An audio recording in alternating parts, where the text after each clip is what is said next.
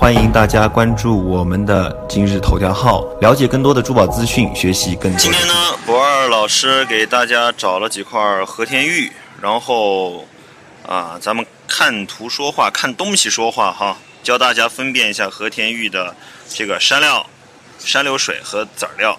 为了让大家直观，我真的这次好不容易找到几件很有代表性的实物。那么今天我们第一期呢，先来讲讲山料。什么叫山料？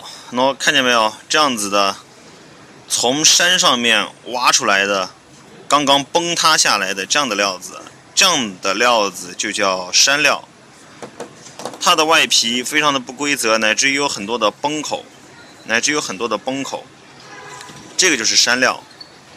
山料呢，和田玉四个指标之前就讲过：白度、细腻度、油性、浑厚度，啊。或者是第一个指标，你把白度改成颜色也可以，因为和田玉有好几个颜色嘛，咱们不能只说是白度哈。只要这几个指标达到了，它就是好料子。比如说像这一块很有名，于田料，最有名的九五于田料，玩玉的老手大家都知道。但这个应该不是九五于田料那一批，九五于田料那一批呢，比这个浑厚度应该要更好一点。但咱们暂且不说是不是九五九五年的那一批哈，反正这个是真正经八百的于天料，白度非常好，细腻度、浑厚度、油性各方面都相当不错。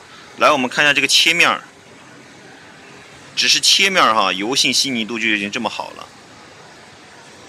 可以切开做两个小件儿，这样子的质地做出来，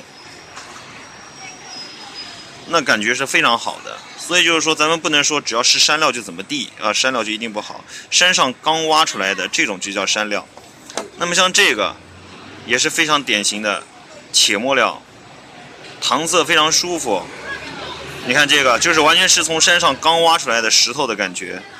然后旁边这个糖色非常的细腻，油性也很好，很润，抛光抛得好，抛光抛光抛出来的话，这个质感是非常好的。你看这个白度，也是一级白。非常舒服，很漂亮，油性、浑厚度、细腻度都很好。没有好的山料，怎么可能会有好的籽料呢？我为了不口说无凭哈，我还专门去找了一块实物，这块是已经雕好了，呃，雕好了的，正面雕了这样子的一个佛像，然后坐在一个莲台上。只看这个质感质地的话，这是非常非常吸引人的质感了。红色的地方像红糖一样，白色的地方也非常润。细腻度、浑厚度、白度都非常好，油性非常好，所以说玩玉玩质地这是很关键的，不能说只听名字，一定要看，就是说东西本身，东西本身是很关键的。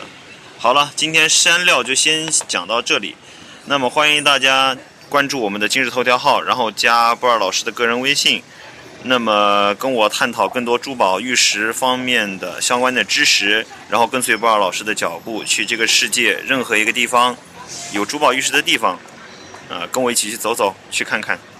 好，今天的节目先到这里，感恩大家的关注，关注我们的今日头条号，了解更多的珠宝资讯，学习更多的珠宝知识。